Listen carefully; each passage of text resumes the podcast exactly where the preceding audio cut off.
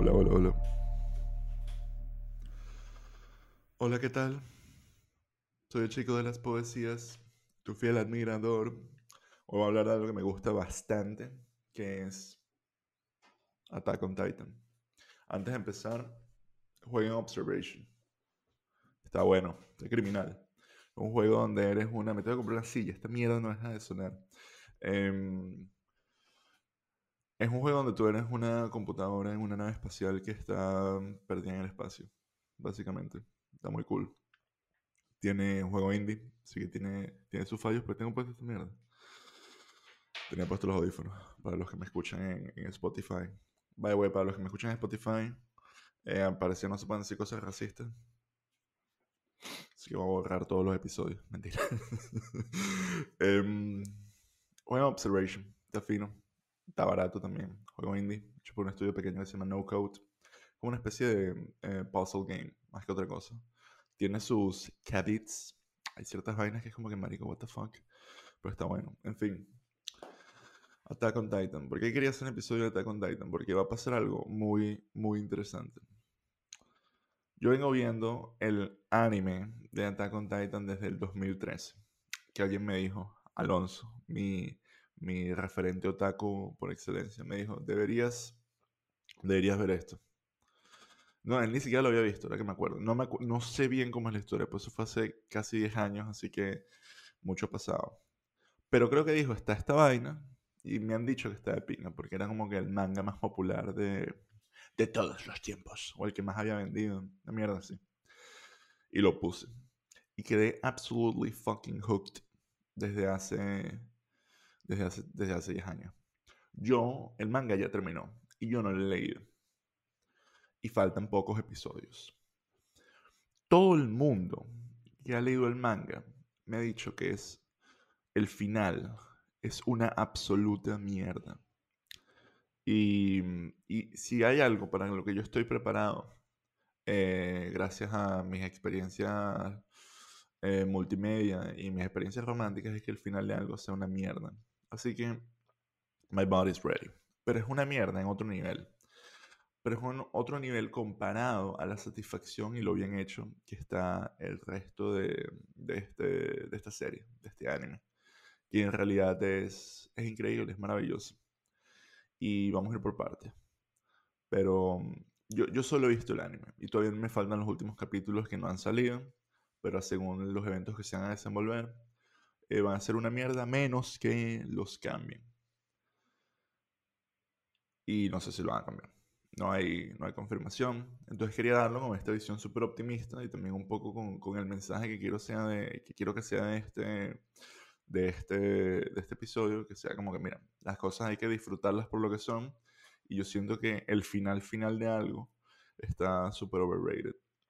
Más aún um, hoy en día que hemos apreciado como comenzamos a apreciar el long form media. Creo que esto lo hemos hablado varias veces en el podcast, pero en particular había una época donde el final de las cosas siempre ha sido um, como que, coño, tiene que tener un buen final. ¿Por qué? Porque estaba lo que eran las películas y estaban las series. Y los objetivos de la serie, de alguna forma, eran ser autocontenidos. Era, tú veías un episodio de CSI y tú puedes ver cualquier episodio de CSI en orden porque tenía una introducción de un crimen, un desarrollo, una investigación y luego una resolución. Y eso era, y eso era esa serie. Ahora, con el tiempo eso ha cambiado. Empezando con influencias de cosas como Twin Peaks, que es como que, mira, esta serie va a tener un arco y va a tener un final.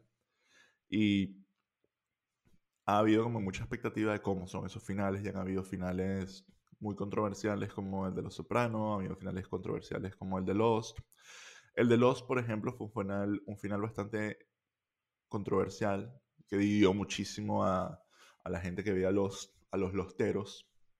Y, y me creo mis propios chistes. Necesito que Andrea esté en estos episodios para que me, me, me diga, marico, que chiste de mierda. En fin, a los losteros. Y, y hoy en día yo creo que ese final pasaría a la prueba del tiempo. Hay temporadas de mierda, como la temporada 8 de, season, de Game of Thrones, Season 8, que temporada 8, Season 8, por si acaso la audiencia bilingüe, que cerró algo que se venía hipotecando las temporadas atrás, que era como que toda este, esta especie de convergencia al, al final que decepcionó a, a los fans más, más, hardcore de la serie, me incluyo. Y yo, pero yo siempre he hablado de que hoy en día hay como que todo un viaje que uno hace a nivel, a nivel audiovisual y a nivel personal en el tiempo que se han desarrollando estas series. Yo cuando por primera vez vi Attack on Titan fue en 2013. Eso fue hace, hace casi 10 años. Y yo me gusta pensar que era casi que otra persona. Y el tiempo en el que transcurrió y las cosas que yo he visto esta serie, la forma en la que la he esperado y la forma en la que he evitado el manga, yo siento que ya hay como que un viaje que de verdad nadie me puede quitar. De la misma forma que yo creo que hay un, todo un viaje con Game of Thrones y una influencia que yo siento que nadie nos puede, nadie nos puede quitar. Y no es que piense que los finales están overrated, pero es parte como que de un concepto mucho más grande cuando estas series, estas historias abarcan, abarcan años. Incluso finales como controversiales como de, de, videojuegos como el de Mass Effect 3, que al final era como que una historia, una trilogía que abarcaba bastantes años y bastantes cambios. Yo siento que hoy en día la gente diría como que, mira, me da mierda que el final sea una cagada, porque hemos como que aprendido a disfrutar las cosas por, por lo que son. Y es aquí donde yo creo que está la fuerza de, de Attack on Titan, al menos para mí como una experiencia personal. Que de pana llevo demasiado tiempo viendo esta serie y es una serie que siempre ha estado como a la altura. Y hasta ahora no me ha decepcionado y si me llega a decepcionar, pues bueno, que caiga capaz en otro capítulo y si no estoy decepcionado, la vida es una mierda. Y, y yo vengo aquí para los que... Voy a tratar de hacer esto súper spoiler free. Para los que han visto Attack on Titan, yo creo que este episodio está bueno. Si no has visto Attack on Titan, va a estar bueno porque va a ser una super echo chamber y voy a reafirmar todas las vainas que, que tú ya sabes. Así que lo vas a elaborar una serie que los dos nos gusta. Y los que no lo han visto, yo creo que Attack on Titan es un, es un buen punto de entrada al, al, mundo del anime y al mundo de la animación. Sí, al mundo básicamente de la, de, de la animación japonesa. Y voy a explicar por qué. Toda, toda historia tiene en su centro una, una pregunta. Toda buena historia. Y Attack on Titan es muy particular porque te suelta en un universo, un universo horrible, un universo hecho mierda, un universo completamente distinto al que, que nosotros vivimos. Porque, primero, es como. Es. No tengo la palabra, pero es como que es del pasado. Es como una especie de pueblito, pueblito alemán, una, una colonia tobar amurallada. Eso es, ahí es donde empieza, ahí es donde empieza Attack on Titan. Un mundo en el que la humanidad ha sido reducida a vivir dentro de unas murallas y fuera de estas murallas está lo que se llaman los titanes, que son monstruos gigantes que no tienen, no tienen conciencia, y cuando ellos no tienen conciencia, no es que son alcaldes chavistas, sino no tienen conciencia en el sentido que, bueno, si son, si tienen conciencia, no son como que sentients. ¿Cuál sería la palabra? A veces me gustaría tener como que mejor vocabulario si voy a tener un podcast.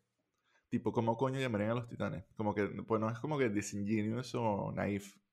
Son como, no sé, están idos, están fumados.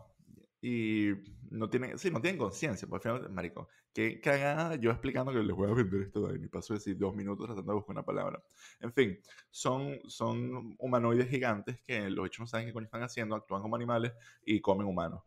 Y es aterrador, es verdaderamente casi que Lovecraftiano en hasta cierto punto el, la, idea cósmica de, saber que el resto de la humanidad está ha sido reducido a, a unos muros porque hay monstruos gigantes que, que te comen. Y no quiero decir spoilers.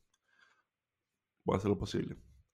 Pero el inicio de la serie hay dos cosas. Hay un misterio que se abre gracias a, a que el protagonista, Eren Jagger, pierde a sus padres. Y se pierde una parte de lo que es este territorio en el que está confinada la humanidad. Y a él le toca descubrir este misterio. Este misterio abarca 10 años. No fue hasta, no es hasta la temporada 4, no hasta la, temporada 4 que de verdad desenterramos todo el, el scope del misterio. Y esta lucha, este, este hilo conductor de, de toda la serie, permite que los personajes se transformen, exploren, crezcan y esta serie no toma prisioneros. Que creo que es algo que en el mismo tiempo que salió con Game of Thrones, tenían como que esto en, común. Y no es que digo que en aquí se muere todo el mundo, porque tampoco siento que es tan así. Pero sí es una serie que cuando un personaje muere, el peso emocional que eso conlleva es gigantesco.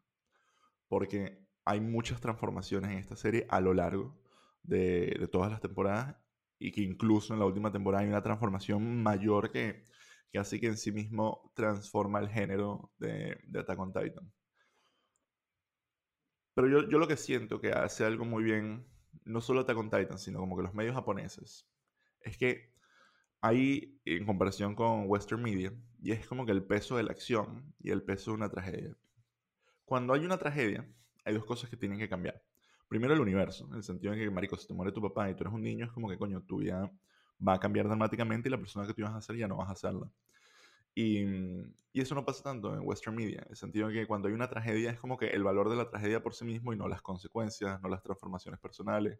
Y aquí es los dos. O sea, cuando alguien muere hay, hay un cambio de jerarquías, hay un cambio de dinámicas, hay un cambio de planes en, en lo que es todo el universo.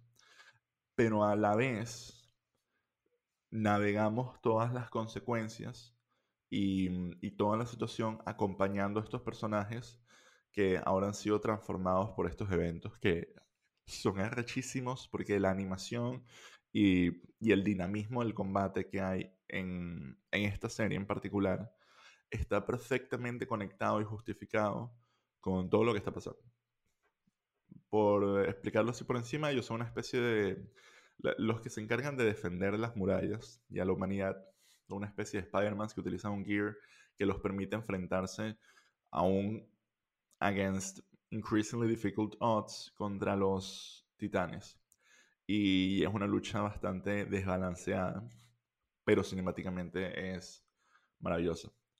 En el manga, el manga es muy bueno porque permite, porque el autor hace un gran trabajo al, al tratar de mostrar este dinamismo y esta, y esta cinemática dentro de lo que es el, el medio de dos dimensiones dibujado, o sea, en, lo estático. Mientras que en la serie eso ha sido explotado. Se puede decir que la primera temporada es la que más, ¿sabes? Peor, digamos que peor se ve. Eh, pero lo que es la tercera y cuarta temporada son casi que la máxima expresión de la animación oriental. De verdad, es maravilloso. Incluso a nivel empujando la tecnología para mejorar lo como como se ven estos titanes. Perdón, tengo un poco constipado. El, todo, lo que, todo lo que viene a ser como que este misterio que nosotros estamos viendo, del, que estamos hablando, y que si lo van con la acción, de toda esta mierda. Yo siento que eso es algo como que no es muy. Es, es poco. Es poco común en, en Western Media. Y en particular, lo que veníamos diciendo, diciendo de la acción. Cuando alguien. Y un ejemplo quiero poner es La Casa de Papel, que para mí La Casa de Papel como, como serie es una mierda, pero a su vez tiene como que es un destilado de muchísimos tropes y de muchísimos problemas. O sea, es como un destilado de las cosas buenas de, de, de, las películas de culto y todo el género de acción, pero a la vez también es un destilado de todos los problemas. Y yo creo que para mí es como el, la, lo, que, lo que me gusta decir, la, el, el drama de la violencia. Cuando tú presentas violencia en pantalla, tú lo puedes hacer simplemente por shock value porque es divertido, como decía Quentin Tarantino, because it's fun. Pero si esta violencia no está a una carga emocional, es un poco vacía. Y eso, yo creo que el ejemplo que me gusta es cuando la gente se apunta, cuando hay estos Mexican standoffs en la casa de papel, que todo el mundo se apunta con una pistola, es como, marico, que no se va a morir nadie. Esto no tiene ningún valor. El hecho de que la gente se apunte con una pistola no significa absolutamente nada, mientras que en en lo que es Attack on Titan, todo, toda secuencia de violencia gigante tiene asociada una carga emocional y transformativa para cada uno de los personajes. Y eso para mí es una vaina que hace magistralmente. Cada vez que hay un evento que tú dices, wow, qué, qué, qué bolas todo lo que está pasando, el landscape de la serie está cambiando. Y, y en particular transformando los personajes. No solo eso, la serie looks cool, es arrechísima. Y, y el hecho que, ya, que hayan pasado tantos años y siga siempre, como que incursiendo, me, siempre ha sido para mí como una especie de, de bastión de calidad que incluso si hoy en día tuviera que decir que los últimos tres episodios son el autor dibujando un culo que se va abriendo y cerrando durante 24 minutos, tres veces, una cada semana, el mismo culo haciendo. Yo diría, coño, igual fue una gran serie. O sea, igual hay muchos personajes, de los como 40 personajes que hay en esta serie, todos son increíbles, todos son entrañables, todos son eh, heroicos a su manera, todos, tiene incluso a nivel filosófico, hay como que toda una especie de, de entendimiento de cuál es el, el, espíritu o las motivaciones de cada personaje y, y, no puedes sino recordar su historia como, como casi casi como un concepto. Tipo, ¿qué es lo que, qué es lo que este personaje significa? y, mm, y, saben traerlos y llevarlos. O sea, personajes que al principio de la serie tú dices como que este dicho es un huevo, se terminan convirtiendo en, en casi que ejemplos filosóficos de, del estoicismo. Y secuencias que cuando las piensas es como cuál es el... O sea, esta serie de verdad intenta intenta responder la pregunta de cuál es el propósito de la vida frente a la desesperanza. Que, es lo que... y, eso es narrado no solamente en lo que es en la base de, la, de, la, serie como tal, sino a nivel de las acciones que están sucediendo y de los liderazgos que, que se presentan. Si no han visto la serie, posiblemente están diciendo como que, mira, Cristian, no entiendo un coño. Y es como que, bueno, vayan a verla. Vayan a verla. Y yo creo, porque digo que esto también es como una especie de escape, de, de, de ruta de escape para, para lo que es la animación japonesa. Attack on Titan no es como una vaina super otaku. Es verdaderamente una vaina absolutamente original. Es una vaina donde la estética es original, la narrativa es original. Hay muchísimos elementos que yo diría que son bastante occidentales y es único. Si yo te fuera a decir, coño, lo primero que tienes que ver es Demon Slayer, inmediatamente viendo el primer episodio dirías, mierda, esto es super otaku.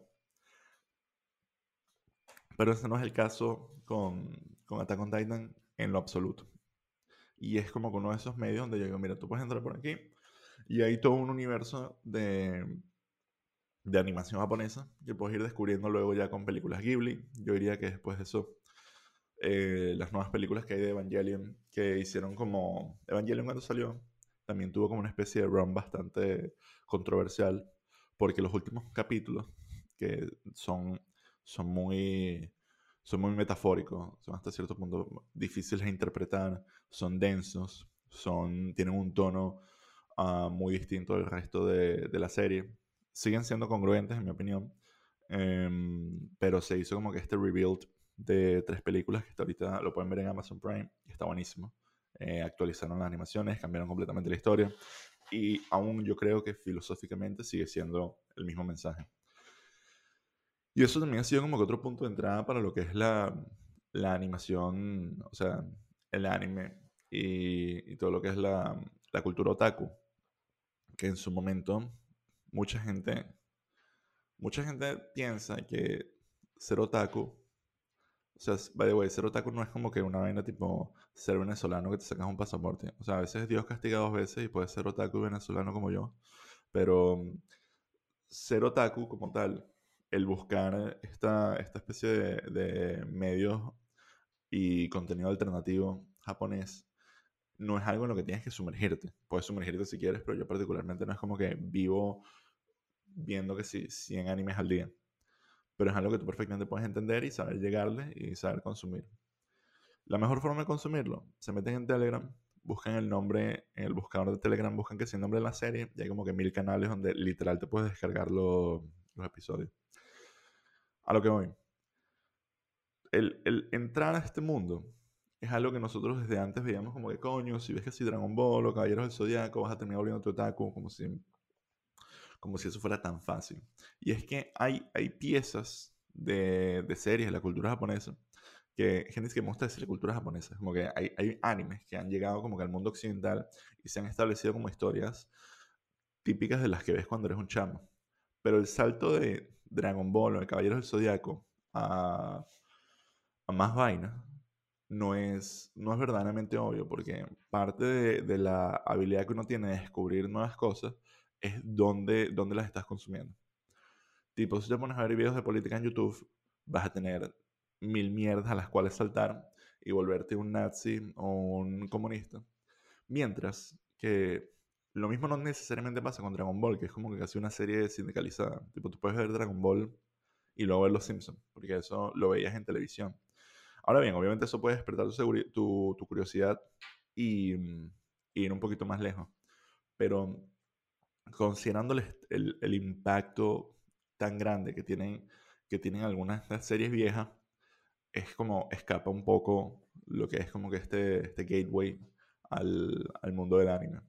Y, y, yo creo que también, la razón por la que también les jalo muchísimo bola estas historias, porque son historias que son verdaderamente creativas y riesgosas. O sea, son historias muy distintas a lo que nosotros estamos acostumbrados, porque toman muchísimos más riesgos. Como que parte de la identidad de... o sea, hay demasiados... Attack on Titan nunca hubiera nacido en Occidente. Gantz nunca hubiera nacido en Occidente. Demon Slayer, posiblemente alguien hubiera hecho algo similar, pero no tan bueno, porque se enfocaría en las cosas equivocadas esa línea que yo estaba diciendo de, ¿cómo lo pongo? De drama, acción y que esté todo bien como que engatillado y que todo esté bastante, bastante bien montado la historia sobre la acción, sobre las consecuencias. Simplemente no pasa en, en películas de superhéroes, por ejemplo porque la fórmula es tan fija que cualquier cosa que se salga de esa fórmula puede terminar convirtiéndose en otro género. Y entonces los códigos limitan lo que una película de superhéroes puede ser sin perder la escala. Tú puedes hacer una película que la vaina sea una, una absoluta loquera, que no parezca una película de superhéroes, pero no va a venir de un gran estudio. Y yo creo que es ahí donde como que esta, esta fábrica creativa que tiene, que tiene Japón, donde básicamente tú sueltas un manga, es exitoso, se garantiza que es bueno, y luego eso se produce. Y se produce con, toda, con todo el apoyo de, de, de estudios con décadas de experiencia y de una comunidad dispuesta a apoyarlo. Y de ahí en adelante el trabajo que va a salir es casi que fucking masterpiece. Y eso es algo que yo siento que no ocurre hoy en día en, en Occidente, porque se, nos apegamos a esos códigos. Igual, igual, y esto es como que controversial opinion, eso no significa que no hayan películas de superhéroes buenas. Hay películas de superhéroes buenas. Y hay veces que de verdad se, se juega mucho con el molde de la estructura, pero nunca al nivel nunca al nivel y a la escala y a esta ejecución final que tienen series como Attack on Titan. Yo hace un tiempo hice un friend como que de series de anime que yo siento que la gente puede entrarle. Y al final creo que ni siquiera estoy muy orgulloso de que de ese friend porque hoy en día tú te puedes abrir como que una, una cuenta en Crunchyroll y comenzar a ver anime y ver si es para ti. Pero por encima de eso está Attack on Titan. Ahora bien, el final. ¿Cómo me sentiría si el final es una mierda? Hay tantas vainas que el final ha sido una mierda que honestamente creo que no me puede molestar. Hace poco terminó The Expanse, que para mí es la mejor serie de ciencia ficción que jamás se haya producido para la televisión. Hands down. Increíble. Si no la han visto, véanla. Y la última temporada fue tan buena porque hizo algo que yo siento que Game of Thrones no pudo hacer. Tomaron todo lo que se había construido a lo largo de los últimos años y lo pusieron en marcha y permitieron que cada uno de los personajes tuviera su momento para, para crecer, para aprender. Y usaron toda esa carga emocional para de verdad como que hacer el punch de, bueno, y aquí acaba, y aquí acaba esta historia. Pero acaba de una manera que pueda continuar. Porque esa es otra cosa de muchos finales, que es como las cosas no terminan tipo, ups, se acabó. Pues la vida no es así. Pero la estructura, y eso es, esa es la razón por la que lo siento que la mayoría de los finales son una mierda. Porque de verdad tratas de converger todo como que al final, de, como que a, un, a, un, a un precipicio narrativo. Y no siempre esos precipicios narrativos existen. O sea, tipo en la vida, si tú tienes una empresa y la empresa se va al carajo, pues mira, si un día no hay empresa, pero tú te vas para algún lado y no tiene por qué ser un happy ever after. Y si la empresa es de 200 personas, pues van a haber demasiados como que puntos, puntos no tratados a nivel de... de es, es una metáfora de mierda. En fin, el punto es que la vida, la vida continúa y las series no pueden terminar de la misma manera que tú esperas que termine un cuento de hadas. Eso es como que el, el, mensaje que quiero, hacer, ah, que quiero hacer aquí. Estoy como que divagando un poco, pero es, es parte de, la complejidad de explicar, de explicar lo que yo siento que es, es un final. Ahora bien, último, último punto antes de, de wrap this up como episodio de media hora. El, el, el mundo en el que vivimos hoy en día se retroalimenta constantemente del fracaso más que del éxito. Porque esto construye, o sea, nosotros cuando comenzamos a ver algo, le agarramos cariño, lo hacemos parte de nuestra identidad, es algo que nos representa hasta cierto punto, aunque así no sea. Y luego cuando resulta que es una mierda, parece que es como que estamos, nos vemos reflejados en el fracaso de algo que, que no es nuestro y que nunca lo fue. Y creo que por eso a veces duele tanto, que es como que mierda. Yo era Game of Thronero o era un Losty y ahora esta serie terminó y es mala. Significa que yo soy malo, significa que yo soy una mierda. Y la verdad es que no. Que algo que tú aprecies deje de tener calidad, de alguna manera es un poco como como, como una evolución. El otro día escuché algo muy, muy bonito sobre, sobre la muerte, y es que los seres humanos necesitamos morir, porque ya dejamos de servir. Vamos envejeciendo y nos vamos volviendo mierda, y dejamos de servir. ¿Y qué hacemos? Nos reproducimos y luego los viejos nos morimos. Digo los viejos como si yo fuera viejo, pero voy para allá. Todos vamos para allá con suerte. En fin. El punto es que cuando tú mueres, dejas una versión de ti que, que ya no sirve, que ya se, se, está descomponiendo, que ya no funciona como antes. Y las versiones más jóvenes, en, a nivel evolutivo, buscan de ser mejores de lo que tú eras antes, buscan de adaptarse. Y entonces la muerte, el final, es la forma que tienen las especies, que tiene la vida, de adaptarse y de cambiar. Y entonces yo creo que estas series cuando terminan, de alguna forma hacen eso. Mueren y, y en sus finales a veces dejan estas lecciones, metalecciones de qué es lo que no se debe hacer, de qué es lo que se debe hacer. Pero tenemos que saber que lo importante no es como cómo, se apagaron, sino todo ese viaje que recorrimos. Y para mí Attack on Titan han sido nueve años donde me hizo descubrir un nuevo nivel de, de calidad narrativa, cinematográfica, de cómo contar una historia, de cómo transmitir un misterio. Y eso es algo que no hay final que se lo pueda quitar. A menos que termine y Eren Jaeger vea directamente a la cámara y diga, un saludo a mi querido comandante Hugo Rafael Chávez Frías.